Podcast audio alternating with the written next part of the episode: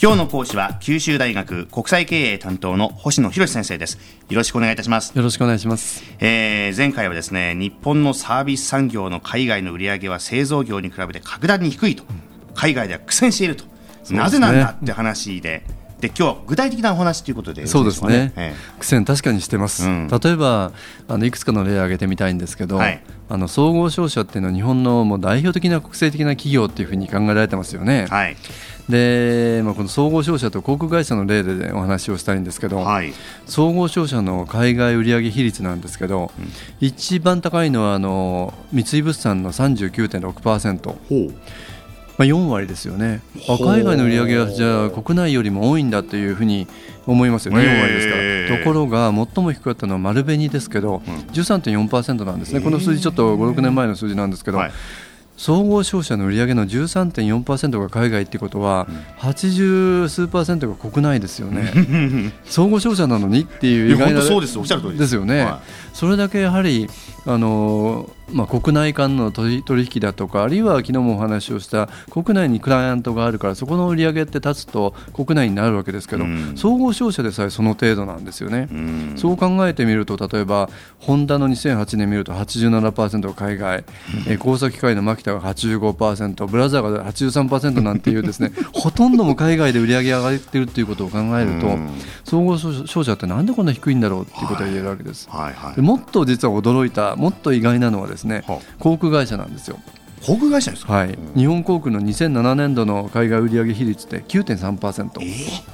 全日空の2010年度って9.6%なんですね。1割でいかないんですよ。だって航空会社こそ海外にね飛び立ってっていう海外ってイメージがすごくあるんですけど。ですよね、はい、でそれは例えばいろんなあの理由考えられると思います。例えばあの全日空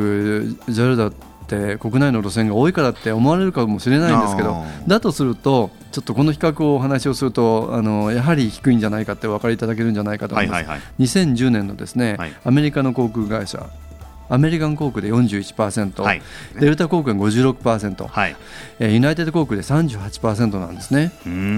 だってこれはアメリカだって国内線って非常に多いわけです、はい、日本以上に広い国土ですから、ね、それにもかかわらずえー、例えばデルカデルタ航空が半分以上の売り上げが海外である、うん、他の航空会社でも3割、4割以上ということを考えるとやはり日本の航空会社の10%未満ってあまりにも低いんじゃないかなと思いますよね。うん、どうしてなんだろうって。どうしてでしょうこれ。ねもう一つでちょっとお話をさせていただくと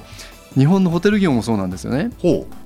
日本のホテル旅館といえば本当におもてなしの心ホスピタリティとして、海外から来る人にも非常にこうあの定評があるじゃないですか、はいはいはい、でそれなのにもかかわらずあの海外でほとんど展開がしてないと言ってもいいぐらいなんですよね。例えばスターフッドホテルっていうあの、えー、例えばウェスティンだとかあの高級なホテルを持っているチェーンは139カ国で1041のホテルを展開する、うん、ヒルトンで78カ国540のホテル、うん、えー、ベストウェスタンという、まあ、非常にこれはあのお手軽なホテルですけどこれ100カ国に4000のホテルを持っているんですね。えー。じゃあ一方で日本のホテルはどうなのかって見ると、うん、まあ、一番海外で展開しているのはホテルオークランドのチェーンだと思うんですけど、うん、11カ国26のホテルなんですね。これ欧米のホテルチェーンに比べてははるかに規模が小さいですよね。ですねどうしてなんだろう？どうして海外であの通用しないんだろうっていうところなんですね。うんでそれについてあのバーニーというその研究者がですねサービス品質には5つの決定要因があるということを言われてるんですね。はい、信頼性対応力安心感、えー、共感性有形性っていうこの5つなんですけどこれ何かっていうと、はい、お客さんがこのサービスを受けて自分にとって非常にいいサービスだなって感じるのはですねこの5つのうちの要因の4つまで信頼ができるとか対応能力が優れているとか安心できるとか共感できるとかその4つまでがやはり無形のことなんですよね。うん、でこういう無形のことってなかなか客観的な評価ってできないし、はい、それを伝達することができないし、うん、自分は満足したけど他の人が同じように満足できるかってわからないわけですよね。ね。うんそうすると誰がこういうサービスをあの評価して誰がじゃあ海外に行っても味わおうかっていうとやっぱりその国の人で、うん、えー、その評価を自分で自らこう知ってる人ぐらいしかないんじゃないかなと思うんですよね。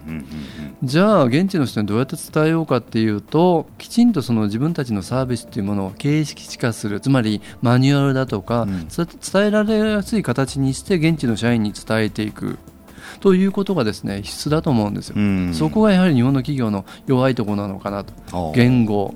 の障害あるかもしれません、うん、あるいは文化的な違いがあるかもしれません、はい、習慣ライフスタイルが違うそういう国の人たちに自分たちのサービスをきちんと伝えてでその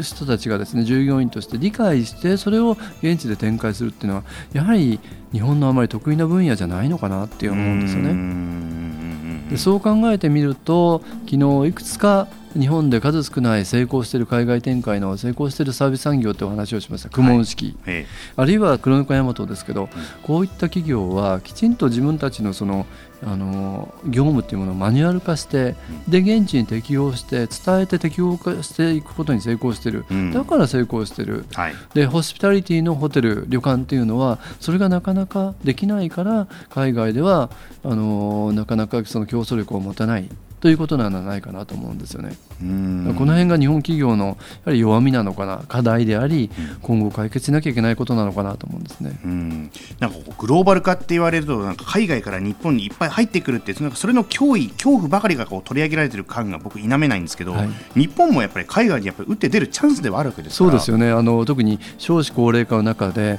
日本の中の市場ってだんだん縮小していくわけですから、海外に出ざるを得ない。で出ざるを得ないけれども今までのやり方をしてた日本人が日本人に伝えるやり方では多分もうこのまま限界ですよね、考えていかなきゃいけない。もうそんな時期とっくに来てると思うんですけどね。ね早く気づいて動かなきゃというところに今来てるということですね。すね。えー、今朝は九州大学国際経営担当の星野博先生でした。ありがとうございました。どうもありがとうございました